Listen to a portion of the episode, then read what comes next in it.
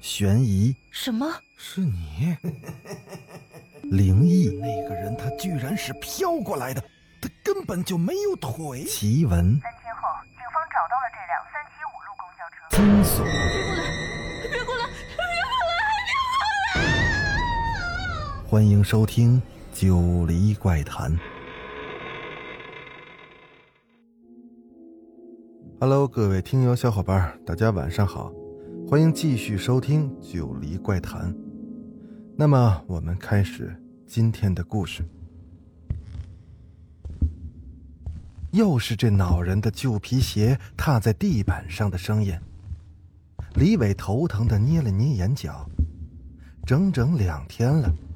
李伟每天从早到晚的坐在这间办公室里，都能听到这熟悉的脚步声。这是他手下老员工老丁的脚步声。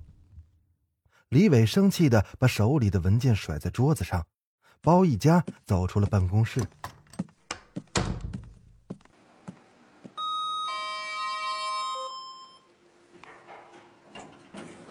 电梯没一会儿就上来了，李伟头也没抬的走了进去。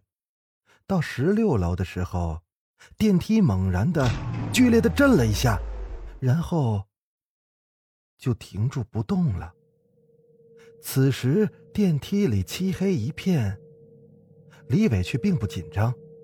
公司的电梯出故障是常有的事情，他只等着工程部能尽快的修好它。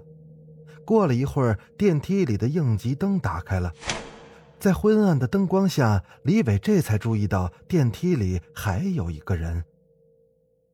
没事儿啊，经常的事儿，应该很快就能修好的。李伟随意的和旁边的人说着。被困在同一部电梯里，当旁边的人不存在，也实在是有些不礼貌。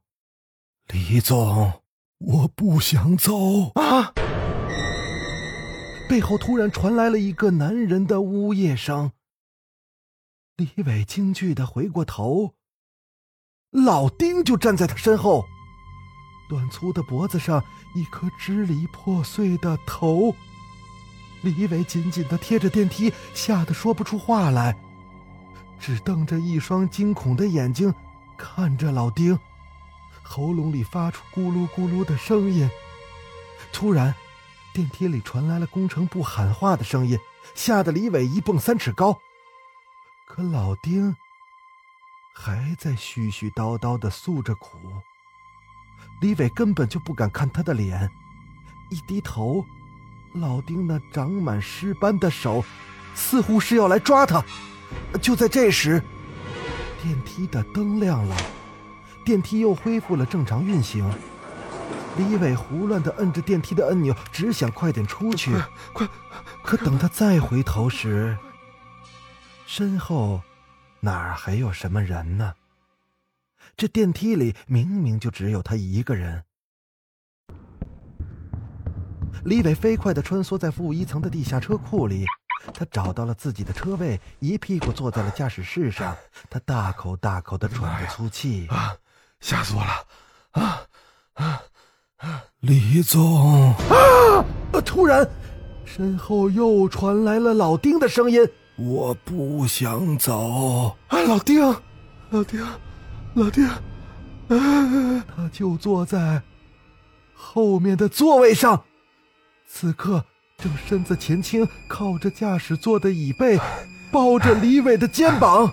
不，不想走，你，你就，你，你就留下来。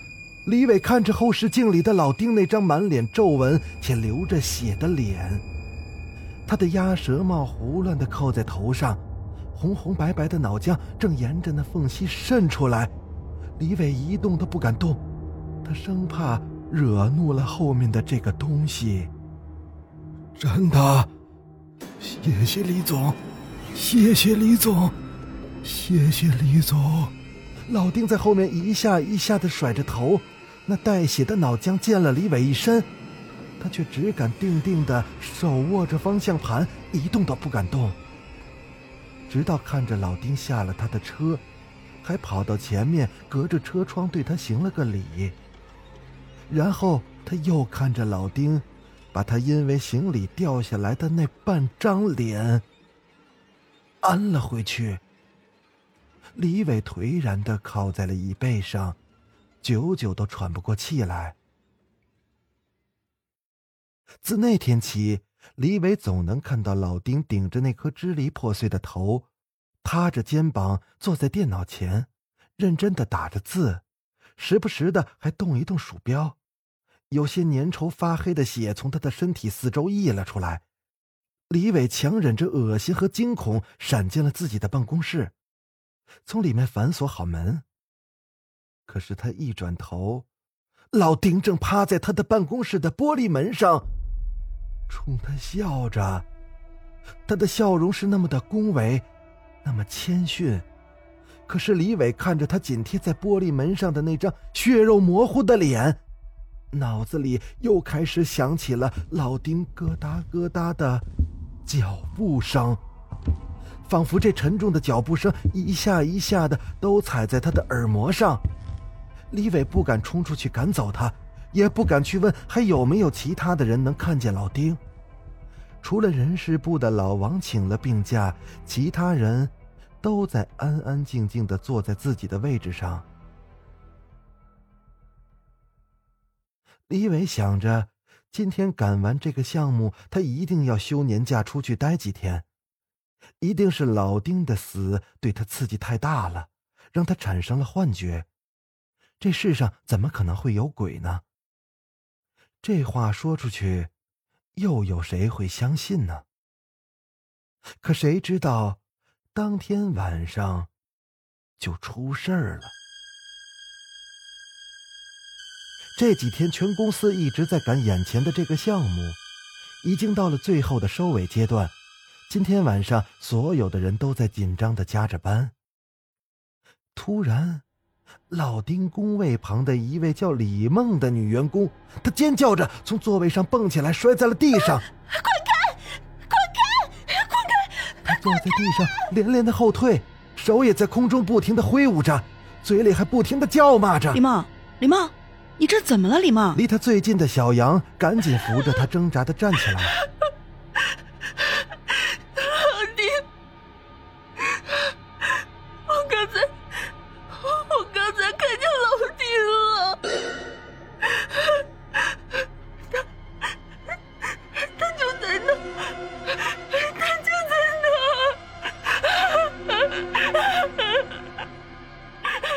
这才想起来。还有一屋子的同事陪着他，李梦一转身抱住了扶他的女同事小杨，嚎啕大哭。说完，还指了指老丁的工位。小杨也是心里一惊，他刚要转过头去看，却看见李梦身边还有一个人扶着李梦，正是老丁。他正在一旁扶着李梦。并且关切的看着他，只是他的脸七拼八凑的，反而让他的眼神看起来格外的诡异恐怖。这小杨是个胆大的，他看了看周围的人，他们的脸上都是一副莫名其妙的表情，只有两三个女生脸上略带惊恐。很显然，他们并不知道眼前正在发生着什么。小杨这才看清，老丁正以一种极其怪异、扭曲的姿势，费劲的站在李梦的身旁。毕竟，是从二十一楼摔下去的，哪里还会有一块完整的骨头呢？再想到平时老丁对自己的关照，小杨也是稳了稳心神。他没事儿，我扶他去休息一下。说完，扶着李梦转身就走，丝毫不理会旁边的人看他对着空气说话的那种惊恐的表情。不一会儿，大家都回到了自己的工位上，但是私下里已经在各自的小群里三三两两的议论起来。突然，老丁的工位下的电脑机箱“砰”的一声就冒了烟，整个公司都陷入了黑暗。不远处的李梦躲在小杨的怀里，不停的发着抖，一动也不敢动。小杨也是不敢轻举妄动，等着其他的人来处理。嗯，什么味儿啊？怎么这么臭啊？是啊，谁呀？这么不地道！哎呦，趁着跳闸就放烟雾弹。这时，老丁的电脑又冒出了一阵火花，这下再也没有说笑了。还有人小声的问：“会不会起火？”这个点儿，工程部的人早就下班了，李伟自然也不会干坐在办公室里等着。他刚给物业打完电话，就出来吩咐人去推电闸。片刻后，办公室重新的恢复了光明。李伟赶紧安排人把老丁的机箱拆开来看，是不是哪个地方短路了，可千万别留下什么火灾的隐患才好。可谁知道，拆开机箱一看，竟在电风扇里发现了一只被绞死的老鼠。李伟脸色煞白煞白的，他哆嗦着嘴唇，一动不动的盯着老丁的机箱，因为谁也没看见，老丁正蹲在机箱前，攥着那只死老鼠，疯狂的啃着。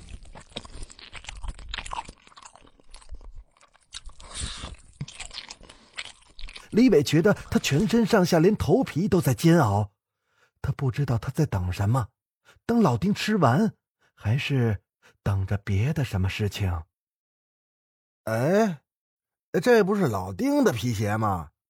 他怎么也没拿走啊？正在装机箱的男同事从老丁的桌子底下拖出了一双旧皮鞋。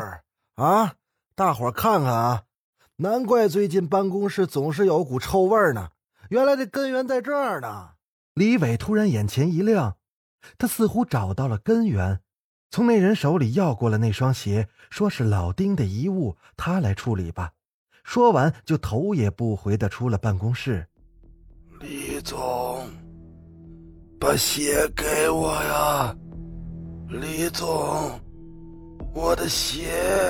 李伟顾不得跟在他身边一直缠着他要鞋的老丁。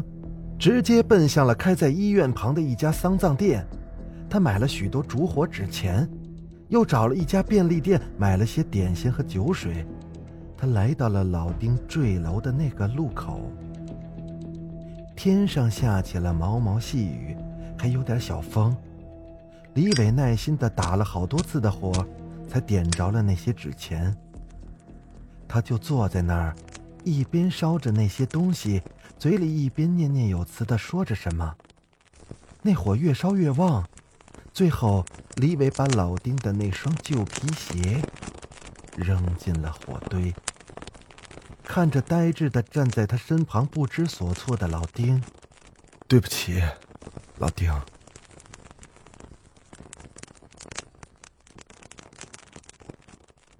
他当然知道老丁不甘心的是什么。可是他又有什么办法呢？他唯一的错处也仅仅是不该那么冷酷。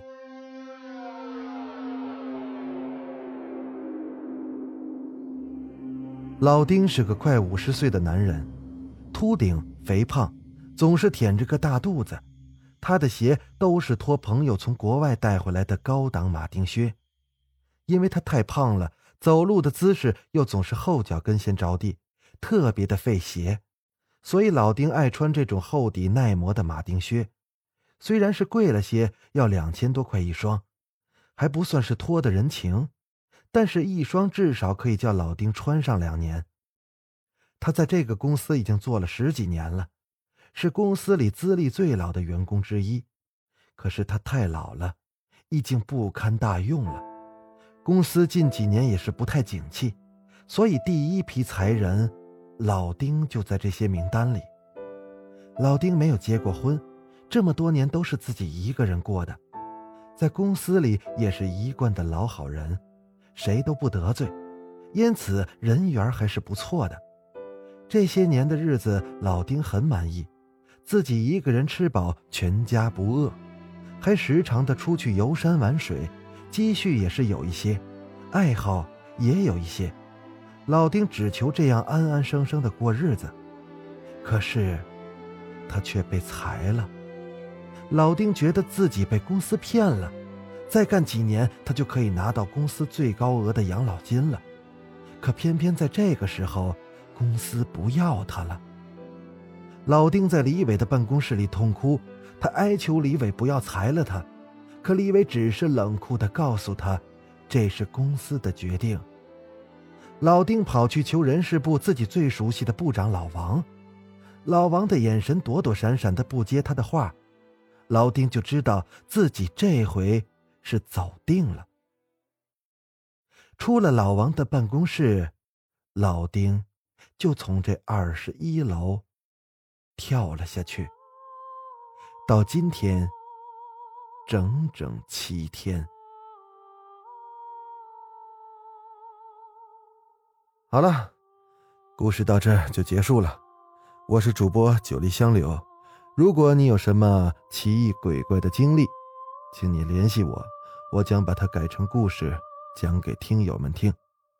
那咱们下个故事再见。我不想走，不想走。